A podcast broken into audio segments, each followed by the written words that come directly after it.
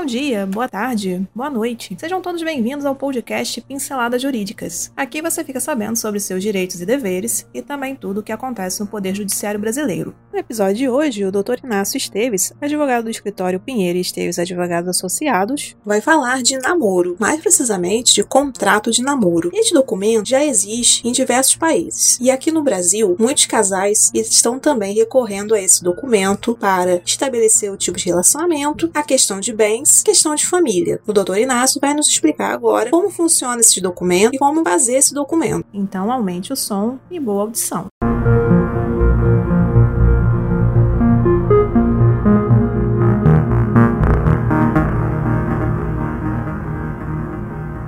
Término de um namoro. Tenho que dividir meus bens móveis e imóveis. Quando se inicia um relacionamento, a princípio não se pensa o que ocorrerá futuramente se vier a surgir um rompimento. Dúvidas que venham surgir de como e com quem ficarão os bens móveis e imóveis adquiridos na constância do namoro. Vamos dar um exemplo. Após cinco anos namorando, resolvem morar juntos, sendo que um dos conviventes resolveu com cerca de três meses, comprar uma moto sozinho. O outro convivente tem direito à metade dessa moto em caso de rompimento da relação? Sim, tem direito. E atualmente todo cuidado é pouco. A partir do momento que se resolve a conviver sob o mesmo teto, Faça um documento em cartório, inclusive mencionando uma cláusula de todos os bens adquiridos até a data da escritura não são passíveis de serem partilhados. E sim, a partir daquela data da lavratura do documento, ou seja, ficará caracterizada a intenção da união estável dos conviventes com direitos e obrigações.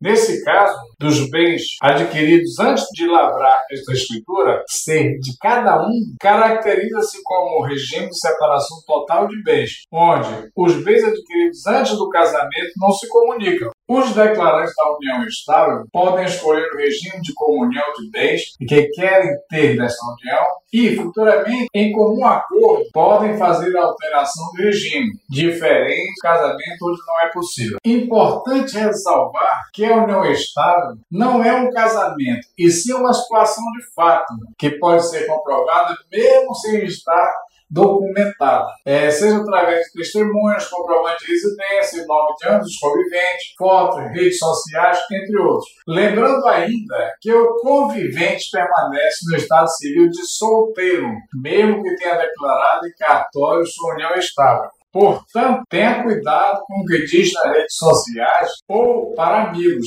em relação à intenção de casar, constituir família, uma vez que, enquanto namorando, vai sendo aceito. Mas se houver um rompimento de forma que deixe um magoado, a ponto de querer evitar de alguma forma, pode se aproveitar e vir alegar judicialmente que já eram uma família antes mesmo de morarem juntos. E até provar o dário, já houve desgaste psicológico. Namoro é namoro, diferentemente de união estável. Logo, enquanto namorados, os bens adquiridos por cada um pertencem a quem o adquiriu. Para se precaver, orienta-se a fazer um pacto de namoro, que é um dos tipos de contrato que visa afastar futuramente o reconhecimento de uma união estável, cujos efeitos poderia trazer para aquele relacionamento. Este pacto busca declarar que o casal vive uma relação de afeto sem compromisso, não envolvendo patrimônio. E por hoje é só.